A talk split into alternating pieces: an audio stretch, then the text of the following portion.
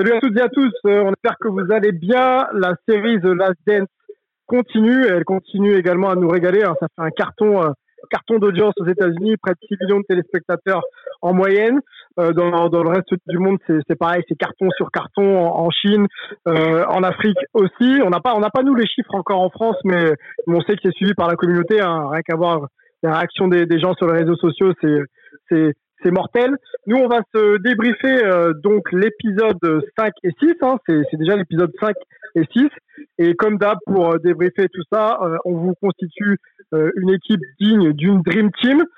Si je vous dis que le premier homme que l'on va accueillir incarne le mieux Jordan en France depuis, depuis près de 15 ans, le parrain du Playground et fondateur du Quai 54, le seul événement sponsor d'ailleurs overseas par, par Jordan, c'est Amadoun Sidibé qui est, qui est avec nous et ça fait bien plaisir. Salut Amadoun. Salut, j'espère que vous allez bien les gars. Merci pour cette super présentation. Euh, Je t'en prie, euh, merci d'être là. j'espère qu'il n'y a pas trop de buts autour de moi les gars, excusez-moi. Hein, parce que je... Non, écoute, ça va pour l'instant, bouge pas, reste là où t'es. Euh, on va pas prendre beaucoup de ton temps, mais on a besoin de t'entendre sur Jordan. C'est... à l'extérieur. Euh, en Yes. tout cas, ce qui se passe... Là, je t'entends bien, là, bouge plus. Ok, d'accord. Non, non, non, en fait, c'est parce qu'en fait, on, on m'a appelé en même temps, désolé. Non, non, je disais que, voilà, non, j'espère qu'on va bien pouvoir parler en tout cas de, de ces épisodes et un petit peu, ben, comme tu as dit, hein, de, de, de tout ce qui tourne autour de, en tout cas, de, de cette série de Last Dance. Yes, yes, on est là pour ça. T'es là pour ça. D'ailleurs, j'ai une première question à Madoun. Euh, lequel, lequel des Jordan admires-tu? Est-ce que c'est la légende des parquets ou Jordan le businessman? On sait que, on sait que sa fortune est estimée à plus de 2 milliards, 2 milliards pardon, de dollars. Voilà, lequel des deux admires-tu le plus aujourd'hui? Non, bah, enfin, bon, quand tu dis que tu prends- je pense que dans la logique des choses, de toute façon, les gens, quand ils admirent Jordan la plupart du temps, ça commence par les parquets, hein, de toutes les façons. Ce qu'il est aujourd'hui, c'est c'est le résultat des parquets. Donc, euh, forcément, c'est d'abord le Jordan des parquets. Yes, ok, bon, on va développer ça. Notre deuxième invité, il nous fait l'honneur d'être là. Euh, il est meneur international français. Il évolue euh, en Russie au Zénith Saint-Pétersbourg. Médaillé de bronze à la Coupe du Monde de basket, c'était euh, l'été dernier. Il est dans Hype avec nous. Salut Andrew. Salut les gars. Ça va Andrew, la forme? Bah Confiné? oui, ça va, confiné comme tout le monde. Voilà, ça se passe plutôt bien. Yes, ok. On sait que tu as rencontré, toi, Jordan, à l'occasion d'un événement Jordan Brand à Paris. Tu vas nous raconter un petit peu tout ça plus tard. Angelo Sakarakis, euh, former pro basketball, aujourd'hui reconverti euh, entrepreneur avec euh, Enea Elite. Salut Angelo. Salut, salut. Très content d'avoir euh, Andrew, que je connais depuis ses tout débuts professionnels, et puis Amadoun, que- qui est un ami maintenant depuis de nombreuses années. Donc, euh, ravi d'avoir deux invités prestigieux qui nous ont fait l'honneur de nous accompagner ce soir. Ouais, ça c'est cool, c'est clair. Les deux se connaissent bien. C'est une famille aujourd'hui. Tous les trois. La, la grande famille du basket. Exactement. Yo Mel, Mel, San Francisco, rédacteur pour Basket USA. Salut Mel. Salut, salut à tous. Euh, bah, ravi d'être euh, d'être de la partie pour ces nouveaux pour ce nouveau débrief. Cool. Antoine, Antoine New York, Canal Plus, Canal Plus Afrique. Salut Antoine. Salut, ravi d'être là et je voulais juste glisser un petit mot à, à Madoun, même si je sais, je pense qu'il le sait déjà. Euh, moi personnellement, j'ai jamais eu l'occasion d'aller au K54, mais quand on va sur des playgrounds de streetball ici à New York, il y a un tournoi à l'étranger dont les gars parlent, c'est le K54, donc euh, ça, ça fait plaisir de pouvoir partager ce moment ensemble. Oh, bah, écoute, merci beaucoup. Je suis content de t'entendre parler de nous aussi à l'étranger. Donc voilà, on a quand même un peu le boulot pour ça. Donc si ça marche, bah, ça va, on est content. On va dire qu'on va continuer comme ça. Bon, les présentations sont faites. Je vous propose de lancer les hostilités, messieurs, avec le, la première discussion de la soirée.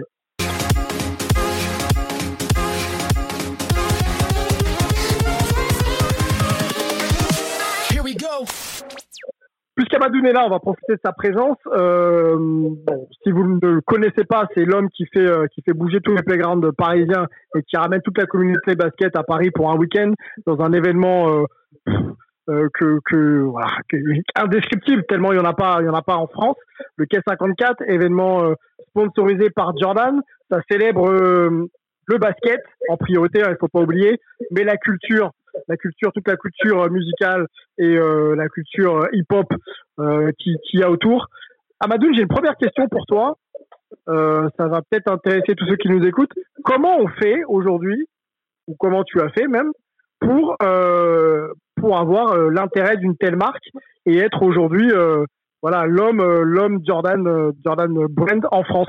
Bon, je sais comment on fait. Il n'y a pas de recette spécifique. Je pense que déjà que quand j'ai commencé à faire mon tournoi, il y a, un certain nombre d'années, donc j'étais, je pense que déjà j'ai été précurseur dans ma vision en fait du développement du tournoi. En fait, enfin dans ma vision en tout cas de, de du streetball. Pourquoi? Parce qu'en fait, euh, à l'époque, quand j'ai commencé, la plupart, Angelo qui connaît très bien l'événement et, et, et Andro aussi qui connaissent très bien l'événement, eux, eux ont compris que bon, moi j'essayais de répondre plutôt à une demande un peu plus spectaculaire, un peu moins un truc un truc un peu plus sérieux, euh, montrer que le basket en France c'était pas simplement euh, euh, la, la, comment dire la, la ligue et la fédération et qu'on pouvait aussi créer en fait des événements qui pourraient être en parallèle et qui développer aussi l'image du basket en France. Aujourd'hui, si je me trompe pas, il y a une Jordan, même toutes les, tous les modèles Jordan ont apposé le logo euh, K54 au, au, à côté de celui de, du logo Jordan Brand. C'est compliqué de mettre ça en place en termes de business, discuter avec la marque, ou c'est quelque chose qui s'est fait naturellement? Non, enfin, compliqué. Après, c'est des années de travail, hein, tout simplement. C'est sûr que euh, Jordan, ils associent pas leur, leur, leur, marque et leur logo à n'importe qui ou à n'importe quoi. C'est sûr que nous, ça a été un certain nombre d'années de travail, mais bon, il y a un moment, voilà, je pense qu'on a bien fait le boulot aussi de notre côté. Difficile, mm. euh, difficile. Après, ça dépend de quel, dans quel angle tu prends quand tu dis la difficulté. La difficulté, c'est toujours de travailler et de développer ton image. Et au bout d'un moment, ben, quand, quand, quand, quand, on te sent authentique et réel, eh ben, la marque, elle sait qu'elle peut associer ta marque à, à, ton nom. Pourquoi? Parce qu'il y a un certain nombre d'années en fait, de, de travail. C'était juste euh, le résultat d'un travail, d'un travail commun. Tu as rencontré euh, Jordan euh, personnellement, Amadoun? Oui, bien sûr. Comment il est euh, quel, euh, quel regard tu portes sur, sur l'homme? Bon, après, je pense, que, je pense que ça serait un peu euh, présomptueux de notre part de commencer à dire qu'on connaît l'homme le regard que j'ai, c'est que moi, ça reste l'homme qui m'a fait kiffer le basketball. C'était, j'ai pas, j'étais pas, j'étais pas fan de, des millions de personnes dans ma vie. Mais lui, c'est une personne que j'ai, que j'ai beaucoup dans ma jeunesse. Donc voilà, tout simplement, c'est, ça reste euh, le plus grand le plus grand athlète des temps pour moi et puis c'est ça la réalité. Après te, te dire que quel regard je pense sur l'homme? Non je pense pas le connaître assez pour avoir un regard objectif sur l'homme. Moi je, je j'en sais sûrement plus que certains euh, euh, comment dire au vu que j'ai quand même eu des discussions avec lui mais ça reste des discussions qui restent comment dire on va dire euh, euh, euh, banal, c'est-à-dire ouais merci, pour le travail, merci pour la représentation que tu fais, que tu fais en tout cas de, de avec 54 pour Jordan. Bon voilà, ça s'arrête là. Maintenant, j'ai pas, c'est, clair que tu ne suis pas allé dans son salon pour avoir des, des grandes discussions qui sont beaucoup plus profondes. D'ailleurs, très peu, très peu peuvent, peuvent, dire qu'ils ont fait ça avec lui. Hein. Mmh, c'est clair, c'est clair, c'est clair. C'est pas donné, c'est pas donné à tout le monde. On, on l'a compris. Andrew, tu euh, as participé, je crois, en 2003 à un événement Jordan à Paris. Et euh, tu n'étais pas loin d'être même l'un des meilleurs joueurs. Je crois que c'est euh, Christophe Léonard qui a été élu euh, MVP de ce, ce match-là. Hein, donc euh, un match ouais, de... Parce qu'il était dans l'équipe gagnante. il était dans l'équipe gagnante, ouais. ouais. Jordan Classic, c'était ça, Andrew? Je veux juste te poser ouais, la question. C'est ça, c'est ça, Jordan Classic, Merci, il y avait, à l'époque, il faisait ça dans chaque pays. En fait, il faisait un, un camp Jordan où il sélectionnait les 30 meilleurs euh, jeunes de la, de, d'une génération. Donc moi c'était la génération 90 et on faisait en fait le matin on faisait euh, comment ça s'appelle des ateliers des un peu euh, pour voir un peu nos styles et tout ça. Et derrière mmh. on, euh, les meilleurs joueurs du, du camp ils étaient sélectionnés pour faire un, un, un match All Star donc deux équipes de 10 je crois si je dis pas de bêtises. Et, et voilà. Et après sur le match All Star il y avait le MVP et le MVP il partait jouer contre les, les meilleurs high school ou meilleurs high school qui ont fait le camp Jordan au States voilà. Ok et ta rencontre avec Jordan, on te voit sur une photo d'ailleurs, euh, tu étais au premier rang, euh, juste à côté de lui. Ça fait quoi? Ça faisait quoi à l'époque? Bah, à l'époque, c'était, on était comme des enfants euh, en train de regarder le, le, super jouet et tout, quoi. Donc, c'était super impressionnant. Après, on a, à l'époque, moi, je parlais pas du tout anglais, donc, donc c'était compliqué un peu de communiquer, mais genre, il y avait Edwin Jackson qui était là pour nous traduire un petit peu, voilà. Mais c'était assez court entre guillemets parce qu'il est venu euh, nous parler vite fait. Euh, après on a fait une, des photos euh, générales et puis après bah, il a regardé le match tout simplement. Donc après bon j'ai pas eu la chance de lui parler ou quoi. Si j'avais la chance. Oh, même Mel ou changer, Antoine. Voilà. Angelo, t'as croisé Jordan, peut-être Mel ou dans l'exercice de vos fonctions, Antoine, vous, vous l'avez déjà croisé? Non, jamais, jamais cet honneur. Euh, L'année où il était supposé venir au K54, il y a eu des, des petites complications et c'est fort dommage. Donc euh, mais euh, au final, tu sais, si t'as pas vraiment une, une interaction particulière avec lui, juste de l'apercevoir, euh, c'est mignon, mais ça ça change pas une vie si tu veux. si tu as la possibilité, peut-être comme Amadou, d'avoir une conversation avec lui ou, ou d'échanger, c'est là où ça peut avoir une importance supplémentaire. Mais voilà, je préfère le garder dans, dans mes mémoires et ce qu'il a apporté dans ma jeunesse, plus que d'imaginer de, de, le rencontrer un jour. Si c'est pas pour échanger avec lui, ça sert pas à grand chose. Mel, alors non, moi pareil, j'ai la première fois que je l'ai eu, c'était au, au McDonald's Championship à Paris en 97, euh, où je, je sais pas, je devais avoir, euh, j'avais 11 ans ou 10 ans, donc euh, vraiment comme un gosse. Et après, je l'ai vu de loin euh, dans certaines salles NBA, mais comme dit, comme dit Angelo, j'ai jamais eu l'occasion de de m'asseoir avec lui, de l'interviewer, de parler. Donc c'est pareil, quoi, ça, ça, ça compte pas vraiment. Antoine, autre question, tiens, euh, je sais que tu regardes ça avec un œil avisé. On en est donc au sixième épisode. J'ai vu passer un tweet de Jérémy Enzeli, qui est euh, l'arrière de, de la Sécu Strasbourg, euh, qui euh, se pose des questions de savoir si pour qui s'adresse ce documentaire. Est-ce que c'est accessible simplement aux connaisseurs de Jordan? Parce qu'on fait quand même des flashbacks dans le passé. Euh, la, la, la, scénarisation du, du, du, docu est un peu particulière. Euh, et est-ce que quand on est un novice, et qu'on a envie d'en apprendre sur euh, un peu plus sur Jojo, Jojo, on est, euh, bah, on peut suivre cette série quoi. Bah, je sais pas. Moi, je disais effectivement euh, après le premier épisode que je trouvais que si on connaissait déjà beaucoup Jordan, finalement, ça devenait un petit peu redondant, mais c'est aussi parce que c'était les deux premiers épisodes où on revient sur toute sa bio à lui, qui est quand même assez connue.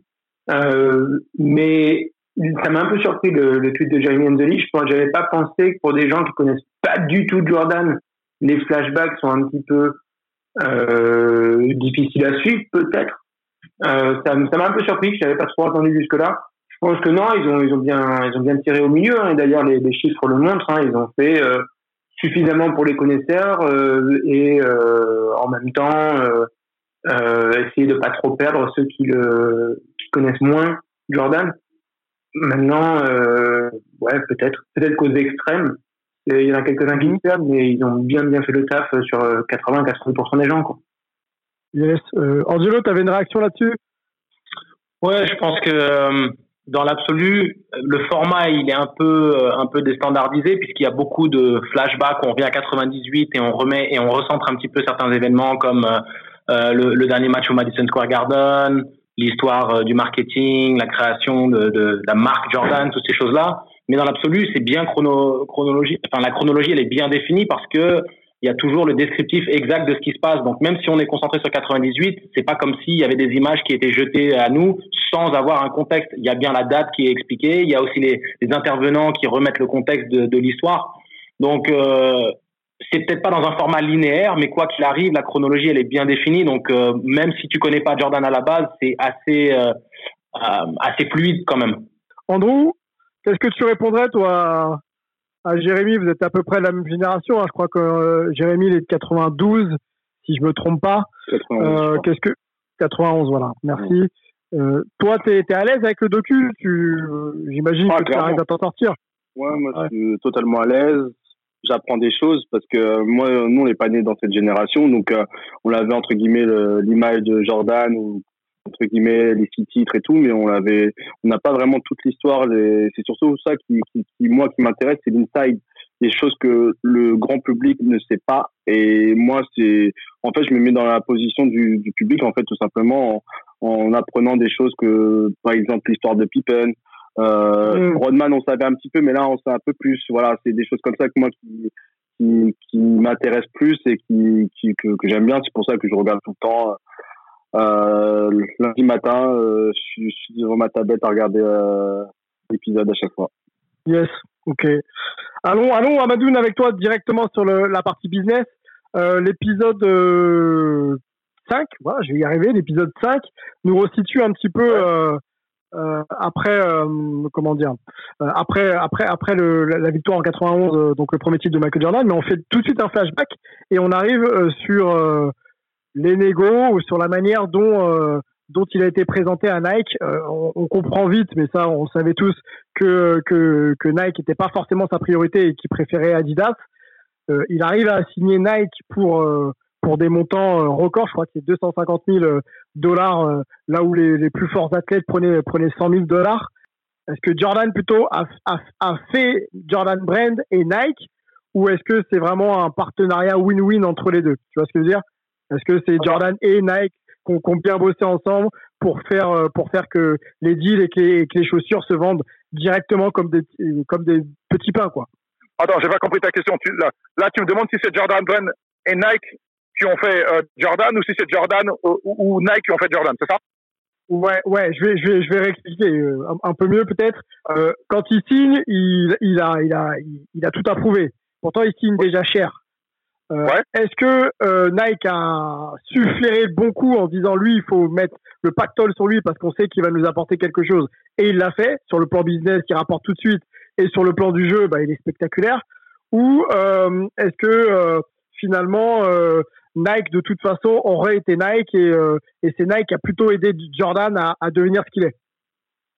Non, là, là, il y a des questions en fait. Moi, des, des fois, j'aime pas trop les, les, trucs un petit peu imaginaires. Est-ce que c'est lui? Est-ce que moi je te parle tout simplement Je vais répondre. Je pense que la réponse elle est dans ta question. Tu as simplement demandé est-ce que Nike ils ont flairé le bon coup en, se mettant sur Jordan? Ben, je te répondrai que oui. Et maintenant te dire que que Nike et Jordan auraient été exactement Nike aurait été la même chose sans Jordan, j'ai envie de te dire non, mais en même temps je peux pas le savoir. Tu comprends ce que je veux dire? Je, je, peux pas, je peux pas mm. savoir. Peut-être qu'il y aurait eu un autre athlète qui aurait existé. Euh, je pense qu'il faut tout simplement quand tu regardes, je, je pense qu'il y a des questions qu'il ne faut pas trop vraiment se poser. C'est-à-dire que, que, que, que, Nike a, s'est développé aussi avec, euh, avec Jordan, tout simplement. C'est une marque qui s'est développée aussi avec Jordan dans le produit basket. Donc à partir de ce moment-là, je pense que c'était un partenariat win-win. Mais en même temps, j'ai envie de te dire que ils ont eu le, ils ont flairé le coup. Comme tu dis, ben la différence c'est que, que, que, à l'époque, ben, les marques essayaient d'avoir plein, plein, plein d'athlètes euh, euh, euh, euh payer une certaine somme. Eux, ils ont décidé de tout de, de, de foutre banco sur un seul joueur. Donc je pense que c'est sur ça qu'ils ont été très forts. Non, non, je dis simplement que, bah oui, euh, clairement, que, que, que, que, quand tu sais que c'est, il voulait aller chez Adidas et que Nike a récupéré le gars, bah, je peux te dire que, que, que, que tu peux dire que simplement c'est, je pense que c'est la plus belle opération qu'ils aient fait de leur vie, d'abord, tout simplement. ouais, c'est clair, c'est clair, je suis assez d'accord avec ça. Voilà. Le, le, Mel, peut-être que le contexte de l'époque euh, était favorable aussi, non Qu'est-ce que tu en penses ouais, ouais, juste pour ajouter, euh, juste pour, pour ajouter un, un, un, élément à ce que vient de dire euh, Amadou, euh, c'est que le, à l'époque, quand, quand Nike signe Jordan, c'est pas une marque qui est, qui est, connue dans le monde, dans le monde du basket, c'est vraiment une marque de plus d'athlétisme. D'ailleurs, j'ai eu l'occasion de lire la, la biographie du, euh, du fondateur de Nike qui est, qui est exceptionnel, qui s'appelle Shoe Dog. Je sais pas si c'est le même, même titre en français, mais c'est, mais c'est vraiment exceptionnel de, de, d'essayer de comprendre un peu le parcours de Nike et comment ils sont construits. Et réussir, comme l'a dit Amadou, réussir à, à prendre Jordan, bah, c'est clair qu'ils ont, ils ont, ils ont eu les creux. Après, est-ce qu'ils pouvaient s'attendre à ce que ça, que ça parte aussi vite? Je pense pas, parce que comme le dit, je crois que c'est, euh, c'est David Paul qui me semble qu'il le dit dans l'épisode 5, c'était euh, euh, leur but, c'était à, à, à l'année 4, 3 à 3 millions, et ils finissent à 160 millions après, après, une année. Donc, euh, donc c'est clair qu'ils ont eu les creux, et, et je pense que Falk aussi a eu le creux en disant, bah, nous, on veut pas aller chez Converse, parce que Converse, vous avez déjà euh, un roster de stars NBA. Nous, ça nous intéresse pas. On veut, on veut créer notre propre truc. Euh, donc, je pense que en faisant ça, Jordan a aussi euh, un peu euh, établi les bases de, de ce qu'allait qu devenir le sponsorship et euh, pour les pour les athlètes qui sont venus après lui. Est-ce que tu es d'accord, Amadoun, pour penser que il a marqué l'histoire avec ce, ce partenariat et que derrière, bah, d'autres stars que ce soit dans le basket ou ailleurs, ont, pu euh, commencer à dealer euh, fort avec des, des, des équipementiers Après, de toute façon, tu as toujours les premiers. En fait, euh, il y avait déjà des, des, des deals d'équipementiers qui existaient déjà. Tu vois ce que je veux dire? Après, lui, mmh. il, est. Mais en même temps, c'est que le, le c'est, pour moi, il n'a pas établi des standards. Pourquoi? Parce que, en fait, juste le gars lui-même, il est hors norme. Donc, le standard qu'on va lui donner à lui, en vérité, c'est la vérité. Même si, même si, même si en réalité les gens disent oui, bon, il, il a commencé donc à, à créer donc ce, cette histoire de marketing autour de joueurs. Non, ça existait déjà avant. Sauf que lui, il l'a amené tellement loin qu'après ça, ben, les gens ont commencé à avoir des prétentions qui étaient un petit peu différentes. Tu comprends ce que je veux dire? Mais en réalité, si on, c'est-à-dire que, euh, c'est simple. En fait, je pense que c'est du prorata. Hein. C'est-à-dire que le gars, on attend 3-4 millions, il fait 160 millions. Pas forcément. Mais on sait très bien qu'en même temps que que c'est un cas d'école. Donc forcément, euh, euh, tu prends Jordan, tu dis ouais, euh, tu sais que tu vas pas faire ça non plus avec tous les athlètes que tu vas avoir. Donc en réalité, j'ai envie de te dire oui, il a changé les choses, mais c'est surtout que lui, il a changé l'image de la marque Nike et surtout, on va dire que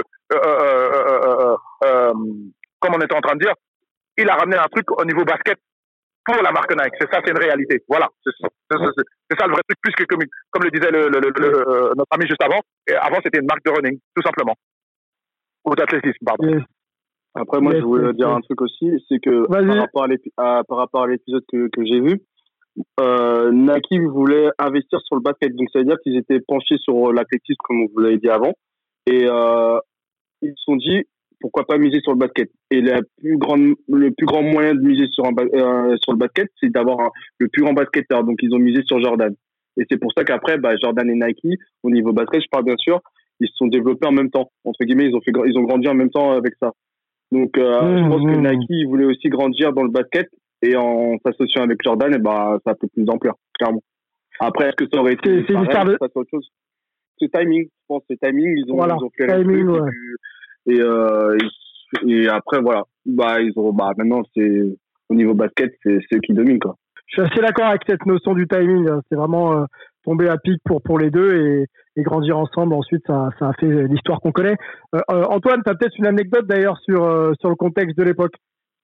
Euh, c'est pas forcément sur le contexte, mais sur ce qui s'est passé à ce moment-là, c'est pas tout à fait précisé dans le documentaire, mais il y a la superbe biographie sur Jordan de David Alberstam, à pas confondre avec l'autre de Roland Lazenby. Donc dans cette biographie, il raconte le, donc la rencontre avec Jordan et Nike. Elle est très bien expliquée dans le documentaire où c'est les parents qui le poussent à y aller, qui veulent même pas monter dans l'avion. Mais il y a la deuxième partie où il se retrouve donc euh, au meeting et que Nike lui fait une présentation absolument hallucinante. Il faut quand même se rappeler que jamais ça n'a été proposé à aucun athlète, euh, encore moins dans un sport collectif, d'avoir ce genre de deal.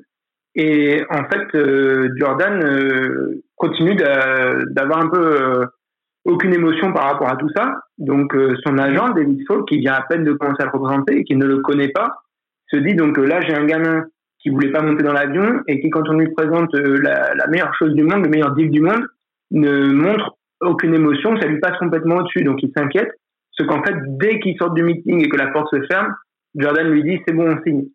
Donc Falk est super super surpris et euh, il dit mais pourquoi euh, t'étais aussi blasé du coup pendant tout le meeting? Il lui dit bah je voulais avoir le, le, meilleur deal possible donc fallait pas que je leur montre que j'étais intéressé quoi. Donc pas à l'avant, il n'avait pas prévu que, que Nike ait une aussi bonne présentation et il croyait pas forcément Nike puisqu'on sait qu'il aimait Adidas, etc. Mais sur le moment, il a su vachement bien réagir. On parle d'un gamin de 21-22 ans. Quoi. Ouais, le business c'est déjà là quoi, ancré en lui quoi. Il sait faire, il sait faire. Exactement. Ok, ok, belle, belle, belle anecdote. J'avais pas le, le, ce détail là. Euh, continuons sur la basket, hein, parce que c'est quand même cette, euh, ce produit-là qui fait connaître euh, Jordan déjà aux États-Unis. tout, tout le monde s'arrache la basket, alors qu'à l'époque c'est pas si, si facile de se la procurer au niveau, au niveau tarif. Hein. C'est Justin Timberlake qui explique qu'il ah, a fallu faire des petits boulots pour pour payer la, la pompe, mais mais mais elle est vendue, elle est vendue aussi dans les dans les quartiers, sur les playgrounds, on, on joue avec. Comment Alors je sais que Spike Lee a fait beaucoup, mais qu'est-ce qui a permis, sur le plan marketing, hein, euh, Amadoun encore, hein, je, te, je, te, je, te, demande beaucoup, mais je sais que tu connais, tu connais bien la marque. Qu'est-ce qui fait la différence aujourd'hui et qui fait qu'on peut payer euh, une Jordan euh, qui coûte son prix et être fier de la porter plutôt qu'un autre produit qui, qui coûte aussi? Tu vois ce que je veux dire? Tu parles de quand? Aujourd'hui ou tu parles à l'époque? À l'époque, pardon, à l'époque. C'est la mode. Hein. Après, ça, c'est la mode. La mode du moment. Ouais, c'est la mode du moment. C'est la mode du moment. Et puis après, là, là, là où ils sont forts, c'est que les placements de produits, ils sont bien faits. Et puis bon, Spike Lee aussi, tu sais, quand il arrive avec 12 Driving, c'est quand même, tu vois, c'est, c'est, c'est, mmh. un choc planétaire quand il arrive avec ce film-là. C'est ce que je veux dire. Voilà, c'est tout. C'est-à-dire que tous les, tous, tous, les mecs qui ont un certain âge sauront que, bah voilà, c'était l'époque là où en fait toutes les, tout, tout, tout, euh, tous les films de culture afro-américaine vont commencer à se développer, bah forcément donc ça, ça, ça, place ce genre de produit, ça, ça donne une certaine valeur au produit, bah ouais forcément au bout d'un moment. Euh, et puis et puis il y a un moment en vrai, euh, c'est comme je te dis, c'est Jordan lui-même en fait il fait que le produit il rend les gens fous parce que le gars il joue, il, il est incroyable sur un terrain de basket, on n'a jamais vu ça avant, c'est ce que j'explique souvent c'est que mm. on oublie souvent que c'est juste que Jordan lui-même de toute façon la façon dont, dont, il jouait c'était incroyable donc euh, euh, tout le monde a envie de euh, I wanna be like Mike, c'est pas sorti tout seul, hein, tu vois ce que je veux dire. C'est, c'est, c'est, c'est, tout le monde voulait être comme lui, et puis c'est simple. Et le, le, gars, le gars a tout simplement changé. Tu sais, il y a des gens qui sont des game changers, comme on dit, hein, tu vois. Et eh ben lui, c'en est un, mm. et, et, tout le monde a envie d'être comme lui. Euh, il représentait le basket comme personne ne l'avait jamais fait. Et euh, le côté spectacle, et puis donc à partir de ce moment-là, bah, c'est simple. Hein. Les gens ont tout simplement dit, euh, c'est ce produit-là qu'on veut et tu connais, hein, c'est la même chose aujourd'hui de toutes les façons. Hein. Les méthodes, les, c'est juste les méthodes marketing qui ont changé, mais en réalité, voilà, hein, la publicité, euh, la publicité, c'est, tu vois, tu vois les produits, le brand James aussi coûtent très cher aujourd'hui aussi. Voilà, c'est mmh, mmh, mmh. les gens, les gens, les gens voulaient leur paire de Jordan parce que c'était euh, les premiers produits de basketball Nike mode bah, qui, qui, qui, qui, qui, qui était, qui, enfin, qui les faisait rêver tout simplement. Yes, yes. Andrew, euh, c'est Jordan qui dit dans le documentaire, euh, bon, moi, clairement, euh, on a beau dire Jordan, Jordan, mais si j'avais mis deux points par match et j'avais pas fourni à chaque match, ça aurait pas marché pour moi. Est-ce que tu es d'accord avec ça? L'idée de dire que son premier atout, c'est d'avoir été bon sur le terrain, comme le dit, comme l'a dit Amadoun à l'instant là. Bah oui, sinon Nike serait même pas intéressé à eux. À lui, je veux dire, excusez-moi. Donc clairement, clairement, puisqu'ils ont flairé que le petit, il avait un petit potentiel pour être un des meilleurs joueurs du, du monde et de la ligue. Donc ils se sont dit, allez, gros investissement sur lui, on verra. Et c'était un pari gagnant. Et, et ça, c'est parce qu'il a fait le taf aussi sur le terrain. C'est comme nous, même nous en tant que joueurs maintenant, si on a des opportunités de marketing, de sponsoring et tout, c'est parce qu'on fait, on fait quelque chose sur le terrain. Sinon, euh, les gens ne s'intéresseraient pas. Hum, hum. ok, le terrain d'abord et, et, ensuite, euh, ensuite euh, on, on, peut dealer un peu plus cher. Exactement. Ok, avançons un peu. Euh, les JO euh, arrivent en, en 92, hein, les JO de Barcelone. Une révolution parce qu'avant, euh, au niveau du basket et d'ailleurs tous les sports, les amateurs étaient sollicités parce que la Dream Team, enfin l'équipe américaine n'avait pas performé en 88 à Séoul. On emmène, on emmène les stars et les stars de l'époque, c'est juste des légendes.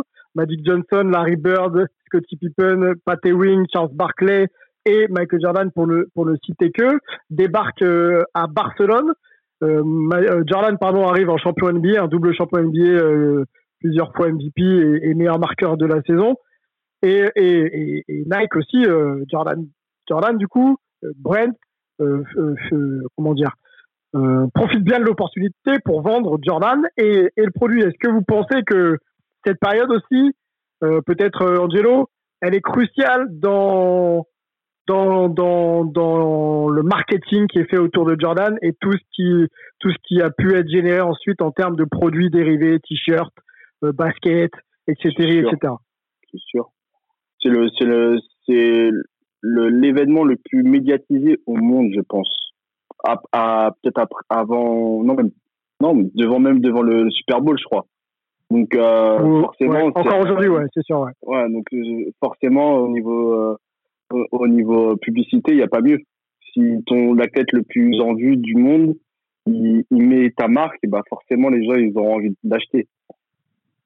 Bah, tu sais, euh, tu sais, je pense Sylvain qu'à un moment donné, tu as, des événements interplanétaires où tu as la, plus grande audience possible.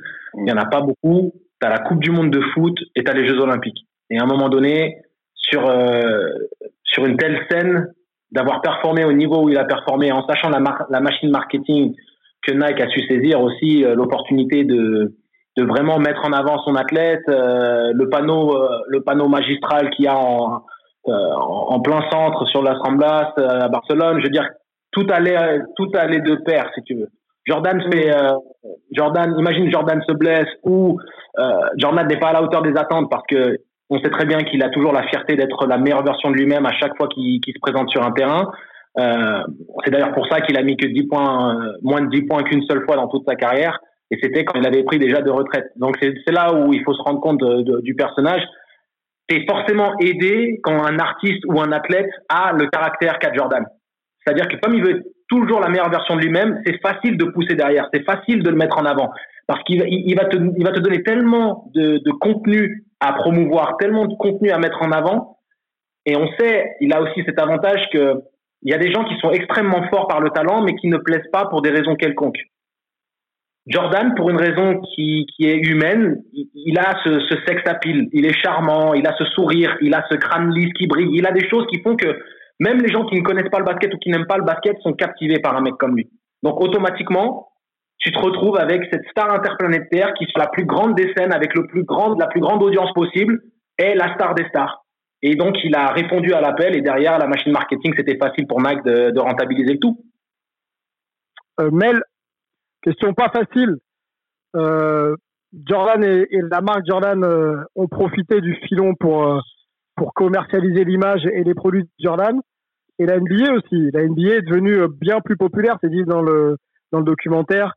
toute la culture a été embrassée par par des millions des millions de fans à travers le monde. Euh, qui est-ce qui a le plus gagné dans cette histoire? Jordan ou euh, la NBA Facile. Bah, je pense que c'est encore une fois, c'est un peu, c'est, pas blanc ou noir, c'est, les deux. C'est un, peu un travail d'équipe au final. Hein. Je veux dire, la NBA s'est servi de la, de la notoriété de, Jordan et de sa popularité euh, à travers le monde pour pouvoir conquérir de nouveaux marchés. Et Jordan, lui, a continué à surfer sur cette vague et à enchaîner avec euh, bien évidemment les, euh, les, ventes, les ventes de maillots, de baskets, etc. Mais aussi, il a continué à prouver son terrain. Et donc ça, on, on, l'a dit, on le répète depuis le début. Je veux dire, si jamais il gagne ses deux premiers titres et puis après, c'est euh, après il, se repose sur ses lauriers, il gagne pas le troisième, il revient pas, etc. Ben peut-être que peut-être que sa, marque et son aura ne se développent pas autant. Donc je pense pour moi, c'est pour moi ça ça, ça ça va dans les deux sens. Après, l'anecdote dont j'étais pas au courant, euh, qui m'a bien fait sourire dans, dans, dans l'épisode 5, c'est euh, l'histoire de Reebok qui était euh, sponsor des, des, des survettes de, de Team USA et que du coup Jordan ne voulait pas euh, avoir le, le, logo Reebok et mhm. de porter le logo Reebok et du coup il avait mis le drapeau des États-Unis et, et c'était quelque chose qui était planifié ça c'était quelque chose dont j'étais pas au courant ça m'a bien fait ça m'a bien fait rire pareil, c'est une autre marque de son intérêt euh, accru pour euh, pour le business parce que euh, c'est lui qui a, qui a, lancé effectivement l'idée, c'est aussi lui qui l'a qui l'a réalisé. Ça, ça c'est clair. Antoine, quel avec le recul là maintenant, on parle JO, hein, on parle JO. Quel quel souvenir tu tu gardes le plus en mémoire de, de l'équipe américaine? Est-ce que c'est est-ce que est-ce que c'est le ce fameux practice à Monaco euh, qui, euh, qui est selon certains le meilleur entraînement ou le meilleur moment de basket euh, jamais jamais réalisé? Est-ce que c'est les empoignades avec avec Tony Kukoc? Hein? On sait que Tony Kukoc était vraiment vraiment la bête noire des des, des, des deux stars Pippen et Jordan ou est-ce que tu as un autre un autre un autre souvenir là comme ça que, que tu gardes en tête des, des JO à titre perso, moi j'avais 7 ans pour les JO, donc j'étais encore tout petit, mais c'est un peu le premier souvenir euh, sportif, quoi. Euh, voir Marie-Jo Pérec euh, gagner, voir donc des bribes de Dream Team, parce que bon, j'étais quand même petit et ça te laisse une grosse impression visuelle, et tu te dis que c'est des. Voilà, tout, tout le monde. Il y avait vraiment une ferveur à l'époque, hein, mais encore une fois, quand tu es tout jeune, tu t'intègres à peine. mais apparemment, ça m'a quand même gravé. C'est un peu bizarre, mais quand tu lis vraiment le, les bouquins genre Dream Team sur euh, cette époque-là, même si Jordan c'était un gros phénomène, en interne, le, le joueur qui a peut-être le plus marqué, c'était Barclay. Euh, parce que c'était un mec, c'est un homme du peuple, quoi. Lui, il voulait sortir, même si c'était un petit peu euh, la folie autour de lui. Il a vraiment été en communion un petit peu. Il y a même des histoires qui apparemment ne peuvent pas se raconter euh, jusqu'à la fin de la nuit dans les discothèques de Barcelone, etc. Donc, euh, faut voir parce que Jordan était un peu planqué. Mais du coup, du côté planqué, moi, ce qui, voilà, les, que je retiens le plus, c'est les parties de cartes euh, jusqu'au bout de la nuit avec euh, Magic Johnson et autres. Euh, le fait de vouloir aussi euh, rétamer Christian Leitner au ping-pong, parce que Christian Leitner, en plus c'était le joueur universitaire, le petit rookie pour David, etc., qui arrive à battre Jordan au ping-pong, ça le, ça le rend furieux, donc il est obligé de, de se mettre au ping-pong pour arriver à le battre. Enfin voilà, c'est tout ce côté où Jordan ne veut pas lâcher la compétition, on sait qu'il dort pas, clairement, il fait, bah, d'ailleurs, Magic Johnson le dit, quoi, il fait deux sets de deux heures et encore dans la journée.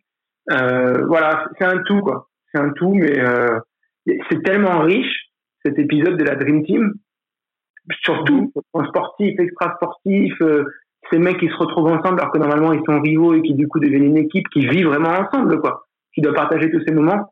C'est exceptionnel. D'ailleurs, il pourrait y avoir un documentaire, de, un documentaire de 10 heures, rien que sur la Dream Team aussi, et on y en a déjà eu plusieurs là.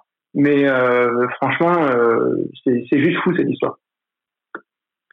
Angelo, un mot sur euh, Tony Kukoc. Je sais que tu le réclamais là depuis quelques semaines. D'ailleurs, enfin, on l'a vu. il a bien vieilli, hein, notre ami Tony là d'ailleurs.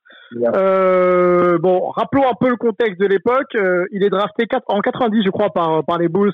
Jerry Krause l'a supervisé en personne en, en se déplaçant en Europe pour, euh, pour, pour rencontrer donc euh, Tony.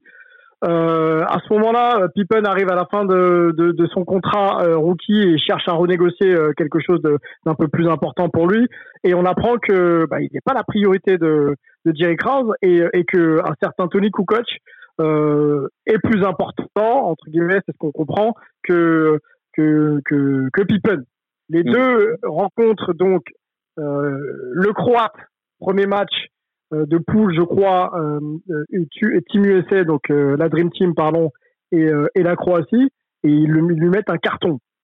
Est-ce que ça. tu penses que, tu penses que c'était justifié ou pas? Alors, euh, pour te dire, euh, dans le contexte, ce qu'il faut comprendre, c'est que Tony Kukoc, à cette période-là, il est euh, très clairement, et quand, et quand on connaît un peu l'histoire du basket européen et, et de ce que démontrait sur les parquets européens Tony Kukoc, c'était un format absolument extraordinaire. C'était un petit peu euh, un, un, un Dirk Nowitzki, un Kevin Durant, je veux dire, un mec super longiligne, grand, avec, euh, avec des fondamentaux de meneur de jeu, des passes euh, extraordinaires. euh, une capacité à rentrer dans la raquette, à finir main gauche, à dunker sur les grands gabarits. Je veux dire, Tony Kukoc, c'est quand même particulièrement spectaculaire. Et le potentiel mis en avant, Kraus a a eu le nez fin. Et, euh, et si tu veux, ce qu'on a pu déceler depuis le début du documentaire, c'est que Kraus, il est toujours sur le prochain move. C'est-à-dire, euh, je dois positionner les, les Bulls pour gagner un titre, je dois recruter pour entourer Jordan correctement, quitte à me séparer d'Oakley, faire venir Cartwright. C'est toujours quel est le prochain move pour continuer sur la dynastie Chicago Bulls. Donc, à ce moment-là, il voit Kukoc comme étant une pièce maîtresse de la reconstruction ou de l'approfondissement des fondations des Bulls. Et c'est vrai que c'était de, de, dans le même timing que la renégociation contractuelle de Pippen. Mais quand on voit aussi comment Pippen a été traité euh, euh, aux Bulls euh, tout au long de sa carrière, et on l'a eu dans, les épisodes précédents, euh, tout, ce, cet imbroglio vis-à-vis de sa renégociation contractuelle, la grève et tous ces trucs-là, tu te dis, c'est pas étonnant. Mais par rapport au contexte, c'est clair que ça a créé énormément de tensions. Pippen a senti une injustice. Jordan le décrit comme étant Kraus va mettre quelqu'un d'autre avant ses propres enfants. Et automatiquement, c'est justifié dans la tête des, des, de Jordan et de Pippen de montrer à Kraus que c'est déjà euh, illogique de procéder de la sorte. Et surtout qu'il est en train de, de s'exciter sur un talent européen alors que Pippen et Jordan sont très clairement dans le top 10 des joueurs NBA de l'époque, avec Jordan en étant numéro 1 de loin. Donc, ils lui font Welcome to the NBA if you want to make it to the NBA. Ils le tartent, ils le traumatisent, ils défendent comme des chiens, mais dans l'absolu, ils ont défendu comme ils savent défendre. Ils n'ont pas fait quelque chose de supplémentaire. Ils étaient, juste, ils étaient juste particulièrement concentrés. Toute la team USA suit le pas, met des cartons au passage dès qu'il passe à côté. On voit l'image, par exemple, de Barclay. Et surtout, Barclay, ouais. on prend une, une claque de vérité dans, dans la face. Mais je pense aussi que c'est accentué par le fait qu'il ne s'y attendait pas. Parce qu'on voit bien qu'en finale, par exemple, il propose du coup coach tel qu'il savait le faire, 16 points, s'il passe. Il met des paniers dans la tête à, à Pippen à 3 points à longue distance, des passes clairvoyantes. Moi, la finale, je me la suis, refaite peut-être une vingtaine de fois. J'avais la VHS. Euh, C'était Monclar d'ailleurs qui était au, commentaire euh, pour France 3. Et si tu veux, euh, voilà, le contexte était justifié. On comprend, il est expliqué. Kukoc, il en a payé un peu les, il en a fait les frais. Mais quand on connaît le contexte aussi de la Yougoslavie à ce moment-là, la guerre civile, euh, on sait aussi que ça avait eu un, un grand impact, par exemple, avec euh, Drazen Petrovic et Vlade Divac dans leur amitié. Je veux dire, c'était particulièrement lourd comme contexte. L'argent que Kukoc gagnait faisait qu'il n'est pas venu en NBA plus tôt, et quelque part, c'était tant mieux. Il est arrivé dans le bon timing parce que Jordan prend sa retraite à ce moment-là. Donc, voilà, c'était un contexte particulier. Le documentaire met ça en lumière et je trouve que c'est super intéressant. J'aurais aimé que Kukoc soit un peu plus mis en avant. Et Mhm. on donne du respect, mais je pense qu'une fois de plus, on, on minimise et son apport aux Bulls, où il a été quand même clé dans l'obtention du deuxième three-peat, euh, et euh, le talent qu'il est. euh, et c'est d'ailleurs euh, une des raisons qu'il est toujours pas au Wall of Fame, c'est qu'on minimise systématiquement la, la, la magnifique carrière d'un joueur comme, euh, comme Kukoc. Rappelons que la Croatie de l'époque, euh, c'est euh, c'est quand même du lourd. hein. Il y a Dino Raja, je crois, Drazen Petrovic et donc euh, Toni Kukoc. Euh, C'était l'équipe euh, l'équipe à battre aussi en Europe. Euh, voilà, très très très très très Et bon line-up. hein, Ils sont, ils sont, ils ont mené la team. Hein. C'est-à-dire que c'était pas dans les deux premières minutes où il y a 4-2. C'est-à-dire qu'il y a euh, 28-27 ou un truc comme ça. Euh, à- euh, une bonne première partie de la première mi-temps euh, est passée et la Croatie repasse devant et a forcé la, la Dream Team à vraiment jouer à, à son vrai niveau. Et c'était la seule équipe à ce jour qui a réussi à vraiment être compétitive. Donc ils se prennent 30 points, ce qui est le plus petit total de tous les adversaires, que ce soit au tournoi pré-olympique ou pendant les Jeux olympiques. Et, et c'est quand même, quand tu vois le, le, trio, le Big Three qu'il y avait dans l'équipe croate, c'est trois joueurs NBA, et dont deux Hall of Famer, et on attend le troisième avec coach. Andrew, avant de, avant de faire réagir Melvin sur la question, j'ai envie de te poser cette question. Moi, tu es champion de France, champion d'Espagne, euh, champion NBA, est-ce que tu veux? Euh, Tu t'es tapé euh, sur le terrain tous les soirs, tu es le leader, tu mets les paliers décisifs, tu défends sur les meilleurs attaquants adverses. arrive la fin de ton contrat, tu veux renégocier et on te met quelqu'un qui n'a pas prouvé, en tout cas chez toi, qu'il peut prétendre à un contrat de cette, de cette envergure-là. Comment tu le prends? Je l'écrabouille. Voilà. Je l'écrabouille. Comme, euh, ouais. Alors, ça, ça arrive tout souvent, hein, parce que il y a toujours, par exemple, les petits jeunes espoirs qui, qui viennent s'entraîner avec les pros. Euh, bah, t'as envie de les écraser pour pas qu'ils prennent, euh, qu'ils, qu'ils prennent pas le, le dessus sur toi. Euh, tu les aides, bien sûr, parce que c'est, c'est aussi comme ça qu'ils vont, ils vont s'améliorer et progresser et aussi passer sur toi plus tard mais euh, sur le moment où tu es en forme, t'as pas envie qu'il passe devant toi, mais mais tu restes entre guillemets objectif dans le sens où tu tu l'aides, tu essayes de le faire progresser et euh, et voilà. Donc euh, ouais, si tu sens une injustice comme ça, c'est vrai que tu peux très mal le prendre et soit comme Pippen, t'as pas envie de rester donc tu pars, euh, mhm. ou soit tu, tu essaies de te battre, mais au final s'ils sont convaincus de ça, bah si tu joues contre la personne, bah tu montres que qu'il a tort et donc tu les tu l'écrabouilles. Ça, ça se passe sur le terrain, ça se règle sur le terrain, quoi. Ah oui, complètement, oui, oui. Non, mais après, euh, ça n'a rien à voir avec euh, ce qui se passe en dehors du terrain, l'humain, tout ça. C'est juste sur le terrain, bah, tu montres qui est qui, quoi, tout simplement. Et euh, rapidement sur les difficultés de Pippen à renégocier, bon, on en a parlé dans, dans, dans les précédents, dans les précédents ouais, débriefs.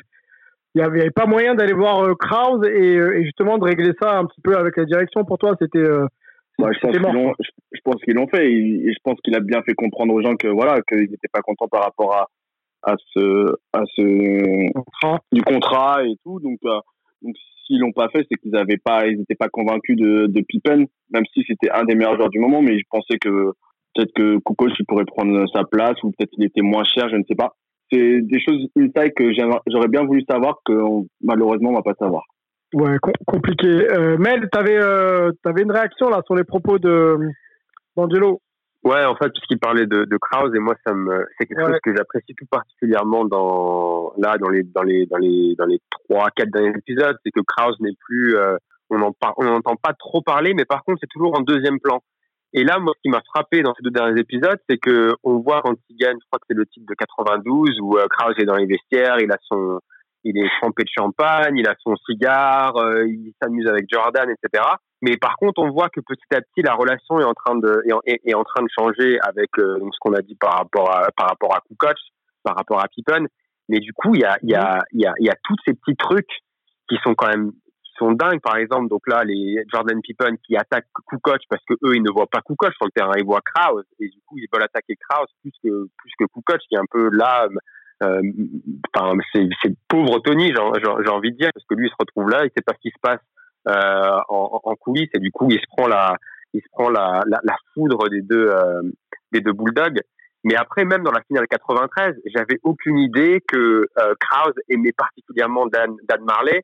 Et du coup, Jordan dit, bah écoute, je vais le détruire parce que je sais que Kraus aime, aime Marley. Et là, on comprend pourquoi après, au bout d'un moment, euh, quand ça arrive au, deuxième tripit, ben il y a la, la, la, relation entre Kraus et entre ses entre ses stars et il y a, y a, rien à faire quoi. Ça va droit dans le mur et, euh, et au final la, la, fin était déjà écrite, je pense avant même la, saison 98 et du coup on comprend avec ce contexte-là, on comprend pourquoi. La gestion d'équipe est super importante. Voilà. Et, ça, les gens, ils, ils oublient beaucoup qu'il y a beaucoup de relationnel, une gestion d'équipe qui est important et, et euh, malheureusement, la dynastie a, a, cassé à un moment donné parce qu'ils euh, ils n'ont pas géré ça. Après, les gars, euh, peut-être Antoine, soit Kraus, il est ultra intelligent et c'est un communicant de, de ouf. C'est-à-dire qu'il sait tirer les bonnes ficelles pour, pour, pour titiller les égaux et du coup faire sortir des performances, même si on sait que Jordan n'a pas forcément besoin de ça. Enfin, quoique, on peut en discuter. Hein, c'est quelqu'un qui aime vraiment beaucoup être challengé. Ou alors le gars est stupide parce que en pleine ascension vers le titre, c'est la dernière marche à franchir. Et, le gars, effectivement, part, part un peu en vrille dans sa communication. Est-ce que c'est un génie, Antoine, ou est-ce que le Kraus, il est, c'est un mec rempli de maladresse? C'est un mec qui est historiquement euh, rempli de maladresse. Quoi. On sait que sa personnalité, il y a du mal, euh, ça, ça, fonctionne avec pratiquement personne, sauf à la limite avec Rensor. Euh, c'est pour ça qu'il lui donne le poste de GM et qu'il le garde toutes ces années. Euh, mais sinon, euh, c'est quelqu'un qui a vraiment du mal. Hein. Donc ça, le génie, non, pas là-dessus. C'est c'est involontaire. Par contre, c'est possible que ça aide justement à attiser un petit peu et à aiguiser euh, le, le, le, couteau euh, compétitif euh, de ces joueurs-là. Mais ça reste involontaire. Euh, par contre, moi, j'avais juste une petite question à Madeleine, si je peux me permettre. Est-ce que toi, euh, tu as vu au K54 des épisodes comme ça où des mecs veulent absolument détruire d'autres joueurs, et notamment quand les joueurs pros viennent sur le K54? Oh, mais clairement, pourquoi tu, pourquoi bah tu rigoles, Andrew? Pourquoi tu rigoles? Bien sûr, et puis c'est des épisodes. Et, puis nous-mêmes, on cultive ça de toutes les façons. On, on, le cultive. Hein, moi, j'aime m'amuser en fait de dire qu'un un joueur un tel, il va te détruire parce que je sais que ça va le chauffer, parce que je sais que au final, on va avoir du beau spectacle sur le jeu et tout. J'ai clairement même même les règles du K54, ben, Andrew te le dira, on les a changées de, ces trois dernières années parce que on a on a interdit la défense de zone maintenant sur le K54 pour que en fait euh, les règlements les règlements de, de, de compte puissent se faire vraiment en bonne et due forme. Parce que la défense de zone, voilà. Ouais, on a, on a, non, non, non, on a carrément les règles NBA maintenant, c'est de l'isolation, c'est-à-dire que, que, si tu viens en net, tu es obligé de venir complètement, sinon, sinon c'est tout de suite c'est euh, défense illégale avec euh, franc. Donc, euh, les gars ont mis, euh, allez, un match, deux matchs à s'y habituer, bah, essayer de comprendre le truc. Et je peux te dire que même aujourd'hui, même ils nous disent qu'ils préfèrent carrément ce jeu, quoi, parce qu'en fait, il y a un moment, voilà, c'est, c'est, c'est, c'est, le K54, c'est un moment où les gars viennent s'amuser mais en même temps régler des comptes, quoi, comme ils le disent clairement. Et, et oui, oui, c'est des choses qu'on voit, mais bon, après, c'est pas à l'échelle des, des, évidemment des coachs, des, ça reste toujours dans un cadre plus ou moins amical, là où ça veut se détruire, mais amicalement. Les autres, Jordan, Jordan et Pippen, quand ils voulaient détruire Kukoc, c'était pour de vrai. Dan Meyerley aussi, c'était pour de vrai. Mais en même temps, c'était justifié. Moi, je, je, je, parce que je vais même donner mon avis sur le Jerry Krause. C'est que la réalité, c'est que les gens parlent beaucoup de Jerry Krause dans, en mauvais communicant. Bah, déjà, bon, moi, voilà, de, de, de, comme la personne que je suis, j'ai beaucoup de mal à parler euh, de, de, de quelqu'un qui est décédé qui peut pas se défendre parce que j'imagine qu'il aurait eu des choses à dire lui aussi, tu vois, et que ça aurait été bien d'avoir son, son point de vue parce que les gens le font passer pour un méchant un petit peu idiot. Mais en même temps, euh, on a compris que c'est quelqu'un qui était en quête de, de, de reconnaissance, ça c'est clair. Mais dans, dans tous les cas, je veux dire que jusqu'à présent, il avait quand même fait des bons choix pour que cette équipe existe aussi. Et c'est ce que les gens oublient, ont tendance à oublier. Si cette équipe a existé et, comme elle, elle, est aussi, c'est parce que ce monsieur a, su faire des bons choix, en tout cas en termes de choix de joueurs, ce que beaucoup de gens n'étaient pas capables de faire à l'époque. Après, j'ai envie de vous dire que voilà, parce qu'il y a eu six titres, mais il y a eu six titres qui appartiennent à Kraus aussi. Donc voilà, qui, qui, à la fin de la journée, le gars, le gars est bon, le gars est bon, maladroit, sûrement, peut-être trop calculateur, mais à la fin de la journée, je dis quand même qu'il est bon. Parce que, euh, et je reviens moi sur, euh, je sais pas si vous en avez parlé dans les épisodes précédents, euh, euh, euh, c'est-à-dire que, oh là là, j'ai peur de faire une erreur. vous, les, les, c'était dans les épisodes précédents. Les, les, Pippen, les problèmes avec Pippen. C'est dans les prochains ouais, épisodes. Épisode 2. Épisode, ah, 2. Bon, épisode 2. épisode 2. Voilà, voilà. J'ai envie de dire, euh, les gens, j'ai vu beaucoup de réactions de les gens, oui. Alors, entendre parler, ouais, Jerry Krause, c'est un, enfoiré avec euh, Scottie Pippen.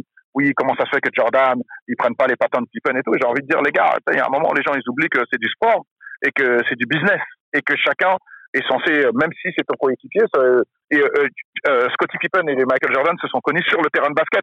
Ils n'étaient pas amis avant ça, d'accord? Ils n'ont pas, mm. ils ont pas eu une mm. enfance que, que les gens pensent que parce que tu as rencontré quelqu'un, euh, tu as rencontré quelqu'un sur sur un terrain de basket, ben forcément après, même s'il y a des il y a des liens qui d'amitié qui, qui se créent, euh, euh, ben, en fait, chacun défend aussi euh, son biscuit. Et, et, et, comme le dit aussi Scottie Pippen, euh, à l'époque, quand il signe son contrat, c'est quelque chose qu'il qui est très content de signer parce que ça, lui, il avait besoin de s'occuper de sa famille et qu'il avait réussi à, et qu'il avait réussi le, son pari.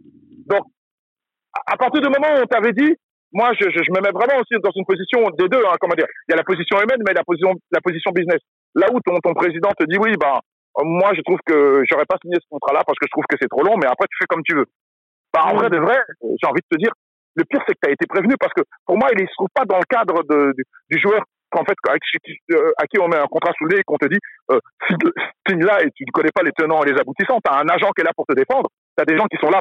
Si ton agent aussi t'a laissé signer ce contrat, il n'y a pas que le club qui est responsable. Il y, a une grosse partie de, responsabilité de ton agent qui t'a orienté, surtout à l'époque, à signer ce contrat. Et euh, comme on dit, ben, à ce moment-là, quand tu vois les plusieurs millions que as, les, millions que tu avais sur tant d'années, ben, ça t'allait bien. Ben, en vrai, euh, j'ai envie de te dire, ben, ça fait mal, ça fait mal, et, et, et que moi je trouve qu'il est complètement en tort de, de, de, de, de, que la dernière année, en fait, de, dire que il va pas jouer ou qu'il va, qu'il, va pas se battre pour l'équipe. Mmh. Parce que, ça, c'est en fait. Ouais, ça c'est une caprice de, star un peu.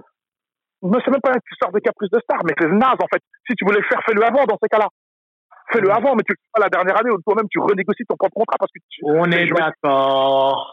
tu, tu, tu, tu, tu, tires une balle dans le pied parce qu'en fait tu te donnes une mauvaise. Toi, tu fais ça pour avoir plus d'argent, mais en fait, c'est quoi? Prends ton mal à patience. T'as attendu, t'as attendu déjà cinq titres. Bah, prends ton sixième titre. T'as compris ce que je veux dire? Et et et, mmh. et, et, va et va-t'en. Bon là, je peux comprendre. Tu dis bah je m'en vais. Vous voulez pas me donner plus d'argent, y a pas de problème. Mais si c'est pour euh, avoir tout ce, ce, ce euh, de, mettre euh, rendre l'équipe un petit peu bancale, refuser de te soigner, mais j'ai envie de dire mais que, que, que, non, c'est pas c'est pas des bons mouvements. C'est-à-dire mmh. que c'était pas bien conseillé à ces moments-là. Mais bon, il le reconnaît en même temps, hein, Scotty, que, que, à qui j'ai quand même beaucoup parlé, contrairement à Michael Jordan, tu vois ce que je veux dire. Et, et je ne savais pas, moi, en fait, euh, le, le, je savais qu'il était énervé par rapport à tout ça, mais je savais pas qu'il avait dit qu'il qu qu voulait pas, comment dire, se soigner pendant l'été, euh, qu'il prendrait, qu'il prendrait son été, qu'il ça, c'est des choses dont j'étais pas au courant. C'est quelqu'un avec qui j'ai beaucoup échangé, mais euh, c'est clairement que c'est clair que j'ai envie de vous dire, euh, non, là, j'étais pas d'accord avec Scotty Pippen. Tu, tu, tu, tu prends en otage toute une équipe, toute, une équipe, et, et, des gens aussi qui, qui ont fait que tu as ta valeur aujourd'hui. Parce que, parce que ta valeur, en fait, elle, elle, existe aussi par le fait que tu joué avec Michael Jordan. C'est une réalité. Tu comprends ce que je veux dire? Et, et, ouais, C'est un package. Jordan, les Bulls, Jerry Krause, euh, le projet et les victoires. Tout, tout est lié. C'est un package avec chacun son importance dans le package, bien sûr. Mais yes. euh, j'ai envie de dire. Euh, oui. Allons sur le, sur, sur, revenons d'ailleurs sur Jordan et allons un peu sur le positionnement. On a parlé du marketing, on a parlé des performances du gars sur le terrain. Je disais okay. à Madoun, euh, d'ailleurs tout le monde, allons un petit peu sur la dark face de, de, de, de Michael Jordan. Euh, on sait que bon, à l'horizon 92, il a, il a gagné deux titres, il est champion olympique, mais, euh, mais au niveau de son implication euh, sociale et sociétale, il y a quand même pas mal à redire. Euh, pour remettre un petit peu en contexte, on va retourner un petit peu en arrière des années 90 et même en 90. Euh, l'investiture au Sénat euh, est briguée par deux, euh, deux candidats. Harvey Gantt, qui est donc le candidat démocrate, le premier noir à, briguer d'ailleurs et, à, espérer être, sénateur pour la Caroline du Nord, et Jesse Hunt, donc qui est qui est qui est son opposant républicain. Jesse Hunt, juste pour situer un petit peu dans l'histoire, c'est un bon petit conservateur qui euh, dans un dans un État euh, qui a connu la, ségrégation, on lui doit quand même la suppression du jour dédié à Martin Luther King quand même, et on lui doit aussi la suppression d'un projet de musée en l'honneur des Afro-Américains, donc en, Caroline du Nord. Donc ça vous laisse un petit peu l'idée de des orientations un petit peu politiques de de cette personne-là. Euh, blanc contre noir, hein, on peut on peut le dire aussi euh, très tranquillement. Et on attend une position claire de Michael Jordan euh, et un positionnement euh, en faveur d'Harvey euh, qu'il ne fait pas, en tout cas publiquement, et il aura cette petite phrase un petit peu un petit peu triste en disant, en tout cas hasardeuse, bah, que les républicains aussi ach achètent ces sneakers. Donc la dimension un petit peu euh, business, on prend clairement le pas sur euh, sur la dimension on va dire sociale et sociétale là où des Mohamed Ali euh, en son temps se sont positionnés euh, fortement contre les États-Unis et ont affiché leurs idées Michael Jordan qui est une star comparée à Mohamed Ali on le voit dans le début du documentaire bah, euh, ne, prend pas ne prend pas cette position. Euh, Antoine est-ce que tu peux peut-être compléter la mise en contexte et, définir un peu plus ce qu'était Harvey Gantt et, et Jesse Hunt pour pour pour Harry s'il te plaît? Alors DCM, ouais, tu, l'as précisé, c'est un vrai conservateur, mais là c'est bien pire qu'un conservateur. On a affaire à un vrai euh, raciste, ségrégationniste euh, qui veut absolument euh, garder ce, cet état de fait, et ça va très très loin. C'est-à-dire que donc il y a ce que tu as mentionné, il y a des flyers, des prospectus qu'il a distribués en disant que dans les quartiers noirs, en leur disant que s'ils allaient voter, ils seraient jetés en prison.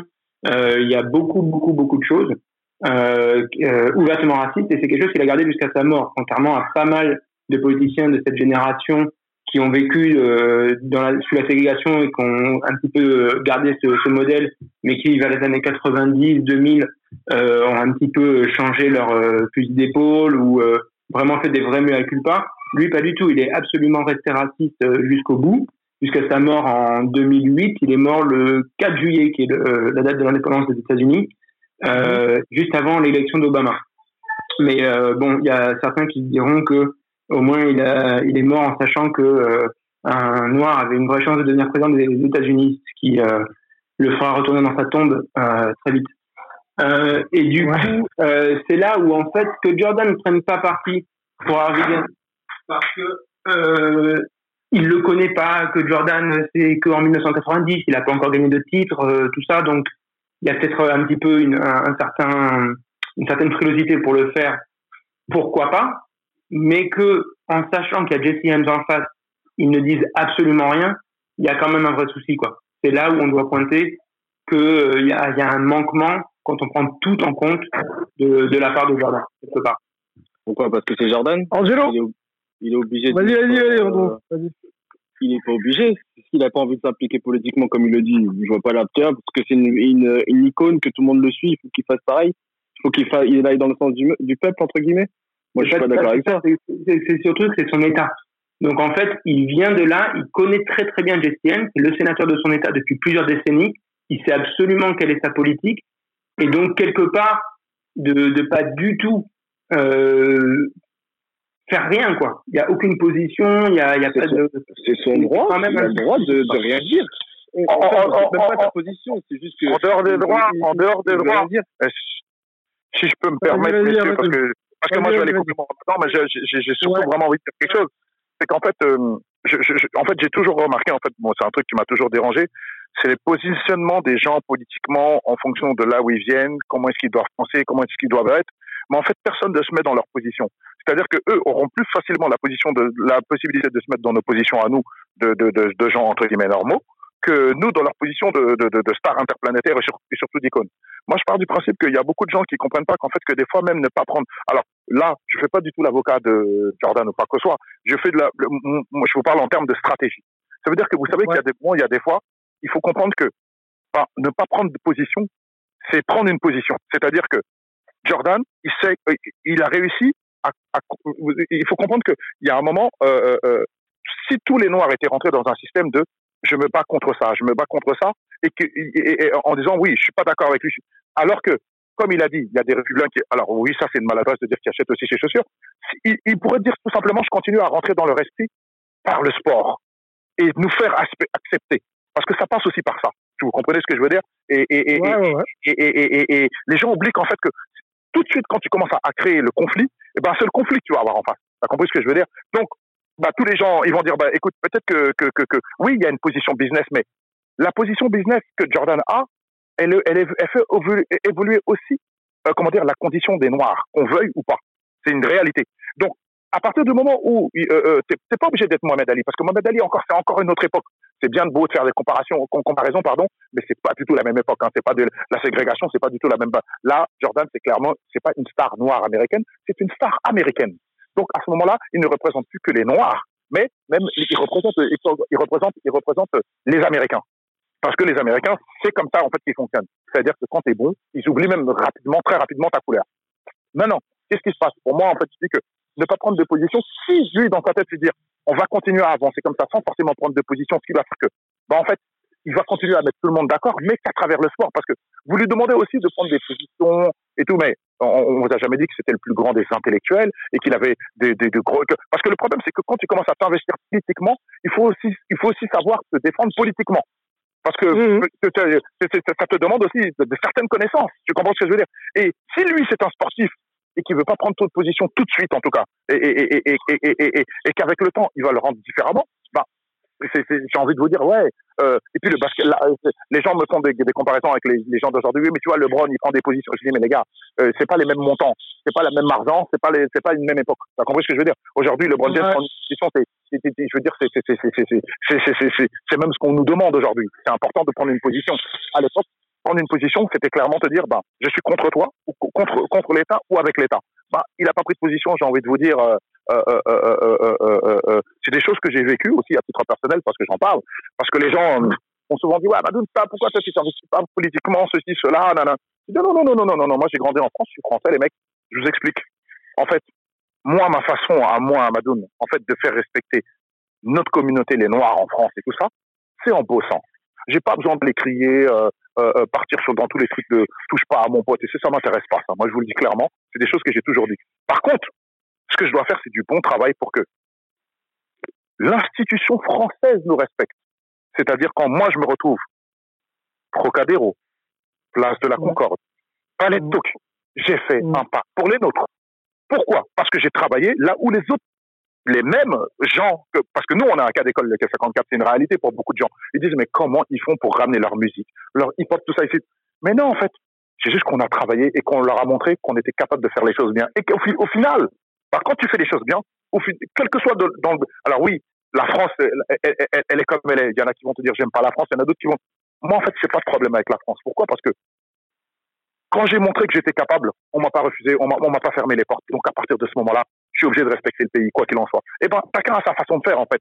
Et que aujourd'hui, nous, nous, mon, équipe et moi, nous savons que nous avons fait des choses qui sont des cas d'école. Et qu'aujourd'hui, ben, que il y a des jeunes qui peuvent regarder en disant, bah, Amadou Sidibé, ça, ça, ça, ça. Non, non, je, je termine rapidement pour, pour, parce que moi, je vais vous laisser les amis. un plaisir Ouais, ouais. C'est important de, de, de comprendre que, que, que c'est la stratégie, c'est pas toujours je vais contre. C'est des fois tu rentres, tu, tu restes, tu rentres dans le système et tu essaies de trouver ta place. Et là, des fois, c'est des fois c'est c'est plus intéressant. Parce que, le que, que- ça veut dire que, que, que, c'est pas toujours en, en- dans un combat. Tu sais, des fois aussi, il faut savoir épouser les choses et, pour essayer de mieux les comprendre et pouvoir mieux rentrer à l'intérieur et pouvoir défendre en fait tes idées. Ok, message passé, euh, très inspirant hein, l'histoire d'Amadou Sidibé. euh, je, suis vraiment content de t'avoir pour ça, euh, pour expliquer aussi le, le combat que c'est que de que de que de voilà avoir des convictions et surtout de les mettre en œuvre. Amadoun, merci d'être venu. On va on va te laisser euh, aller casser, comme tu dis, euh, euh, le Ramadan. T'es t'es bienvenu ici. hein, tu nous connais maintenant. On se fait d'autres émissions ensemble. Il y a, il y a aucun souci. Merci d'être passé, Amadoun. Merci à vous. Merci, vous vous à bientôt. À bientôt. Ciao. Kobe Bean Bryant. Tellement de souvenirs avec ce joueur incroyable. Le match à 80 points, bien sûr. Celui à 60, le dernier match de sa carrière. Les 5 titres NBA avec les Lakers. Mais moi, j'ai envie de retenir cette finale olympique à Pékin en 2008. Lorsque les Américains euh, doutent un peu face aux Espagnols dans le quatrième quart-temps, c'est Kobe, Kobe Bryant qui va prendre ses responsabilités. Il prend la balle, il rentre un tir à 3 points avec la faute, une action décisive qui va faire la différence pour les Américains parce que Kobe, avant tout, c'était un joueur clutch et il le sera pour l'éternité. and uh, appreciating all this, you know, the journey that we've been on. You know, we've been through our ups and been through our downs. And uh, I think the most important part is that we all stay together throughout. You know, I grew up, I grew up a diehard, I mean a diehard Laker fan. Die hard.